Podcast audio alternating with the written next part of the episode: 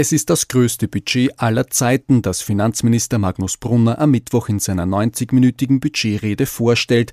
123,5 Milliarden Euro und damit so viel wie noch nie gibt der Staat im kommenden Jahr aus.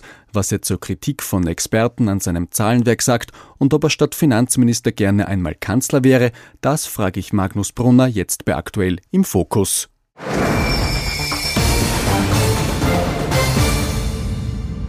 Herr Finanzminister, danke, dass Sie sich Zeit genommen haben für dieses äh, Interview. Äh, Sie haben mit 123 Milliarden Euro im kommenden Jahr das höchste Budget aller Zeiten. Ist sich alles ausgegangen, wofür Sie Geld ausgeben wollten? Naja, wir haben natürlich äh, große Herausforderungen auch. Deswegen äh, sind die Ausgaben hoch, ja. Ähm, es ist sich alles ausgegangen und im Gegenteil, es wurde auch viel äh, noch verhindert. Ähm, also Ansprüche, die gestellt worden sind, durchaus nachvollziehbare, ähm, aber wir müssen natürlich schon schauen, dass man Prioritäten setzt, äh, auch im Budget. Und unsere Prioritäten waren, dass wir in die Zukunft investieren möchten. Ähm, das äh, widerspiegelt sich schon auch vor allem im Bereich Wissenschaft, Forschung, Kinderbetreuung, der Finanzausgleich, der natürlich auch eine neue Rolle äh, einnimmt. Also das sind durchaus Zukunftsinvestitionen, die wir hier tätigen möchten. Äh, wichtig auch für den Standort natürlich sind. Die Konjunktur hat sich äh, anders entwickelt, als noch vor zwei Wochen eigentlich uns die Expertinnen und Experten gesagt haben. Und ähm, ja, deswegen bin ich doch äh, sehr zufrieden. Eigentlich.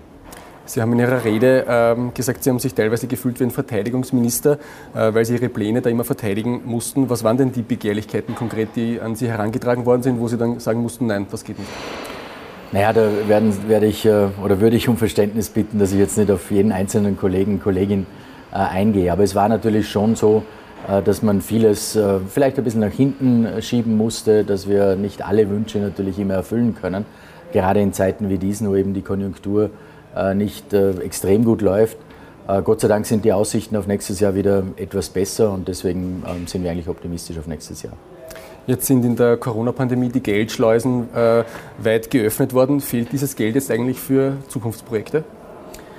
Ja, das ist natürlich äh, auch ein Thema, dass wir in den letzten Jahren zuerst äh, im Kampf gegen die Pandemie, ähm, dann äh, natürlich auch im Kampf gegen die Teuerung die Menschen, die Unternehmen massiv entlastet haben. Das war notwendig, das war wichtig, äh, um eben die Kaufkraft auch der Menschen entsprechend zu erhalten. Wir haben eine sehr hohe Kaufkraft im europäischen Vergleich. Das ist gut äh, und wichtig, auch für die Zukunft natürlich gut und wichtig. Und äh, ja, es wurde extrem viel Geld in die Hand genommen, da haben Sie vollkommen recht.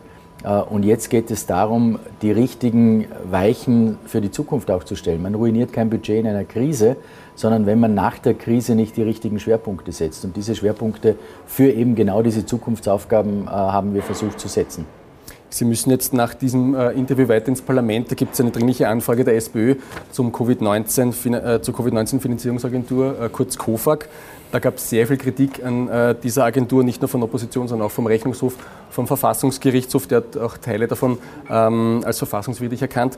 Was ist denn da schiefgelaufen bei diesem Konstrukt? Ja, also auch da muss man, glaube ich, äh, seriös analysieren. Äh, das musste damals sehr, sehr schnell gehen. Das war vor meiner Zeit noch als Finanzminister aber im Nachhinein und im Rückspiel der Geschichte ist man natürlich immer gescheiter. Ähm, wichtig ist, glaube ich, jetzt, dass wir, ich habe ja vor einigen Monaten gesagt, ich möchte die äh, COFAG abwickeln, auch auflösen. Äh, und diesen Prozess können wir jetzt weiterführen, weil jetzt endlich das Urteil des Verfassungsgerichtshofs da ist und wir diese Erkenntnisse des Verfassungsgerichtshofs auch in die Abwicklung der COFAG mit einfließen lassen können. Das tun wir jetzt. Auch die Rechnungshofkritik natürlich sehr ernst nehmen. Äh, deswegen habe ich auch die Auflösung äh, der COFAG ähm, angestoßen und diesen Weg werden wir jetzt weiterführen. Jetzt haben wir die, das Urteil da. Das ist gut, das ist wichtig und jetzt können wir die nächsten Schritte äh, einleiten. Wichtig ist aber auch dabei, dass natürlich die ganzen Anträge noch weiter bearbeitet werden und deswegen hat der Verfassungsgerichtshof auch sehr weise eigentlich eine Umsetzungsfrist von einem Jahr gegeben, dass eben alle Anträge auch noch entsprechend abgearbeitet werden können. Die SPÖ spricht ja von einem der größten Finanzskandale der Zweiten Republik. Äh, wie sehen Sie das? Nein, überhaupt nicht. Es musste geholfen werden, es musste schnell geholfen werden, ähm, intensiv geholfen werden. Das hat man gemacht. Jetzt kann man über das Konstrukt natürlich immer, immer natürlich diskutieren. Im Nachhinein ist man immer gescheiter. Äh, und alle die, die keine Verantwortung übernehmen mussten damals, sind jetzt natürlich noch gescheiter wie die anderen. Ähm, ja, das ist halt so. Das ist, äh, mein Gott, na, äh, mit dem müssen wir, müssen wir umgehen. Wichtig ist, dass alle, die betroffen waren äh, und äh, zu Recht einen sozusagen eine Zusage auch bekommen, dass die entsprechend die Mittel auch zur Verfügung gestellt bekommen, die Anträge auch alle abgearbeitet werden und dann natürlich auch genau drauf geschaut wird, ob es Rückforderungen eventuell gibt, ob zu viel ausbezahlt worden ist. Auch das ist natürlich Aufgabe einer KOFAG immer gewesen und wird auch in Zukunft Aufgabe sein. Dort, wo etwas zu Unrecht ausbezahlt worden ist, das werden wir natürlich zurückverlangen.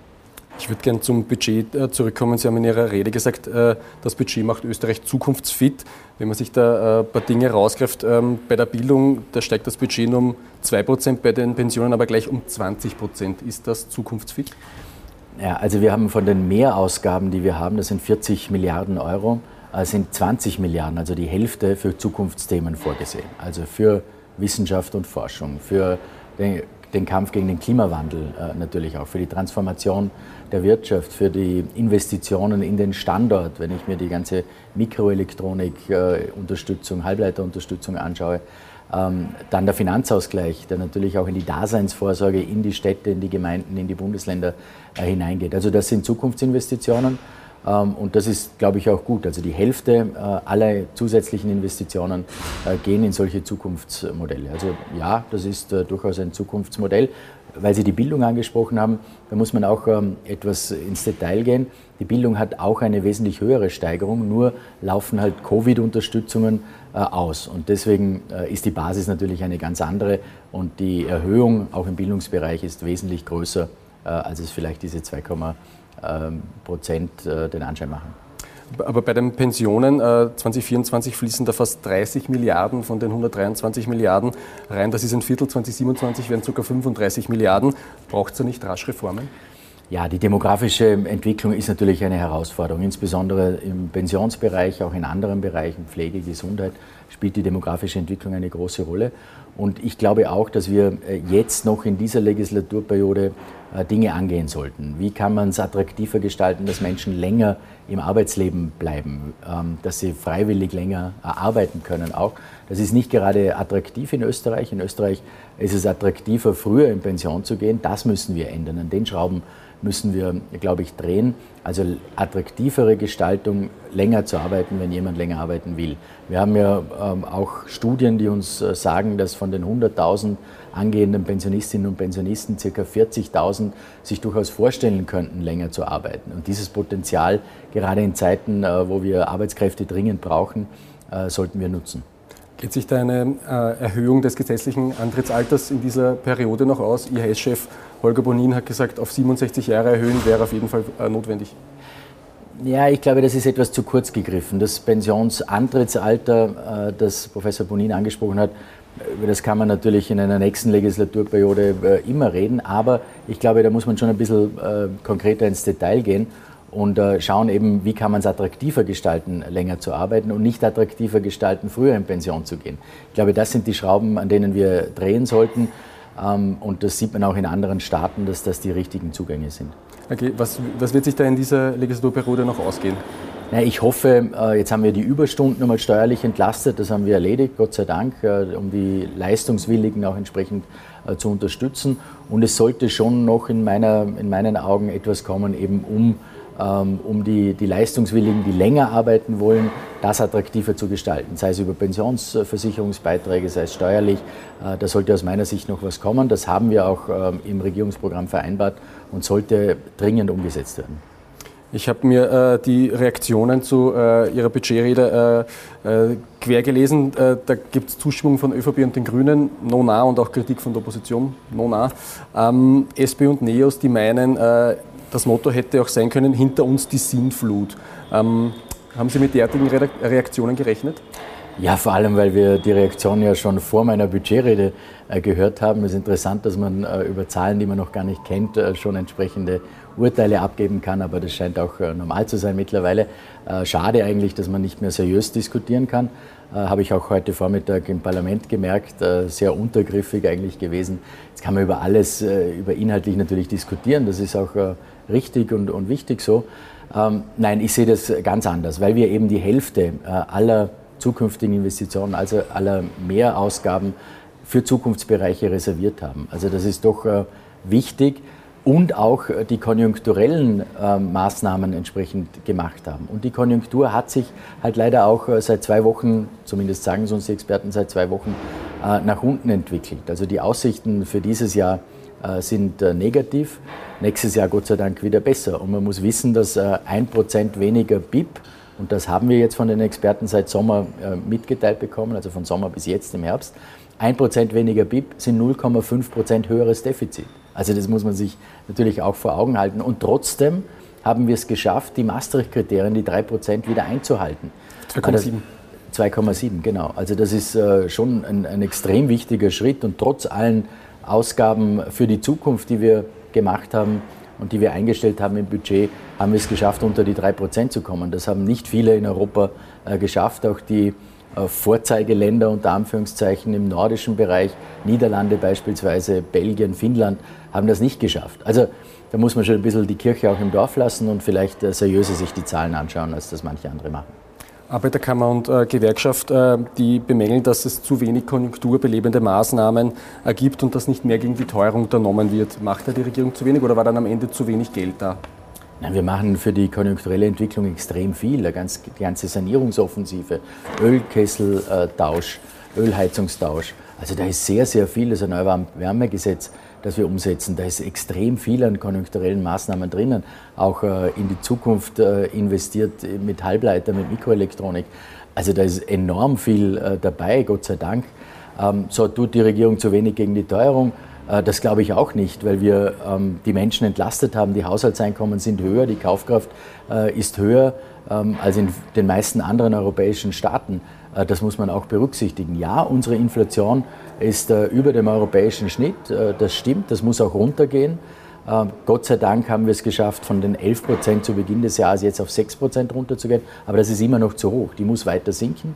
Und wir überlegen bei jeder Maßnahme, die wir setzen, natürlich immer, was ist inflationstreibend und was dämpft die Inflation. Also beispielsweise Gebührenbremsen, äh, Stromkostenbremse. Das, das äh, bremst auch die Inflation, Gott sei Dank. Das sagen ja auch alle äh, Expertinnen und Experten. Und auch da müssen wir noch treffsicherer werden, auf jeden Fall. Ähm, das ist unsere, unsere Aufgabe, um die Inflation dadurch auch noch weiter nach unten zu bringen. Wobei man klar sagen muss, wer ist in erster Linie für den Kampf äh, gegen die Inflation zuständig? Das ist die jeweilige Zentralbank, in unserem Fall die Europäische Zentralbank. Jetzt kann man natürlich auch fragen, hat sie es richtig gemacht, hat sie es schnell genug gemacht? Geht so, würde ich sagen, äh, vielleicht etwas zu zaghaft äh, am Beginn. Und das äh, geht jetzt natürlich noch weiter. Aber die Inflation geht Gott sei Dank zurück, könnte durchaus schneller zurückgehen, ja. Äh, hat aber natürlich auch mit der Situation in Österreich zu tun, mit der Zusammensetzung der Warenkörbe. Unser Warenkorb ist sehr stark dienstleistungsgetrieben, das treibt die Inflation noch weiter an. Natürlich auch die hohen Lohnabschlüsse, die wir haben, die gut sind für die Kaufkraft, ja, selbstverständlich, aber auf der anderen Seite ähm, auch die Inflation antreiben, äh, weil wir eben die höchsten Lohnabschlüsse in ganz Europa haben. Gut für die Kaufkraft, nicht so gut für die Inflation. Und da müssen wir halt äh, dazwischen durchkommen und die richtigen Maßnahmen setzen. Das haben wir versucht. Noch treffsicherer könnten wir werden bei manchen Dingen. Ähm, WIFO-Chef äh, Felbermeier, der hat äh, sich das Budget auch angesehen, äh, sieht Licht und Schatten, Maastricht-Grenzen, äh, ähm, die, wurden, die wurden unterschritten. Ähm, trotzdem sieht es problematisch, dass bei den äh, Ausgaben, dass die 20 Prozent über den Einnahmen liegen. Äh, die Steuer- und Abgabenquote, die bleibt bei 43 Prozent. Hätte man da noch mehr ansetzen müssen? Ähm, ja, ich meine, ich habe auch den Zugang, dass wir natürlich die Verschuldung nach unten bringen müssen. Ähm, das äh, wäre sicher in der Zukunft äh, auch dringend notwendig. Es war jetzt halt nicht die Zeit. Also ich bin ja durchaus optimistisch, aber nicht naiv äh, optimistisch. Das heißt, wir müssen uns natürlich auch nach der Decke strecken in Zeiten wie diesen. Äh, mit vielen äh, Unterstützungsmaßnahmen, die wir im Kampf gegen die Teuerung machen. Da sind wir europaweit äh, ganz vorne dabei, deswegen auch die hohe Kaufkraft. Ähm, und auf der anderen Seite äh, in die Zukunft zu investieren, um eben jetzt schon die Weichen äh, für die nächsten Jahre zu setzen. Jetzt hätte man natürlich das nicht machen können und dadurch die Verschuldung äh, nicht nach oben steigen hätte lassen sollen. Das kann man machen, aber hätte halt keine Zukunftsorientiertheit. Diese Abwägung, auch diese Abwägung muss man immer treffen. Wir haben uns dazu entschieden, dieses Risiko jetzt etwas einzugehen mit, der, mit einer Verschuldung, die zumindest eine Seitwärtsbewegung macht. Die wird stabil auch unter den 77 Prozent bleiben, das ist wichtig. Ähm, also hier geht, geht die Verschuldung nicht nach oben.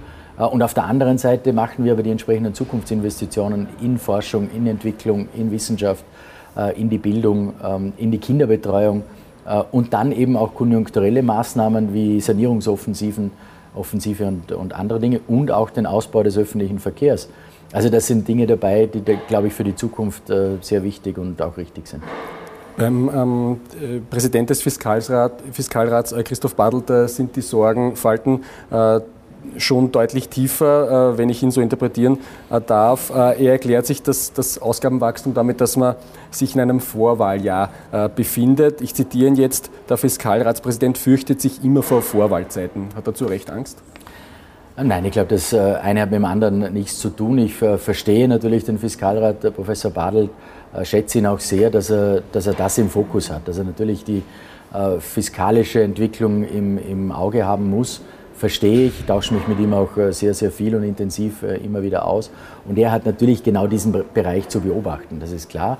Und ja, wir haben es zumindest geschafft, Maastricht, also das Defizit zu unterschreiten mit den 2,7 Prozent statt den 3.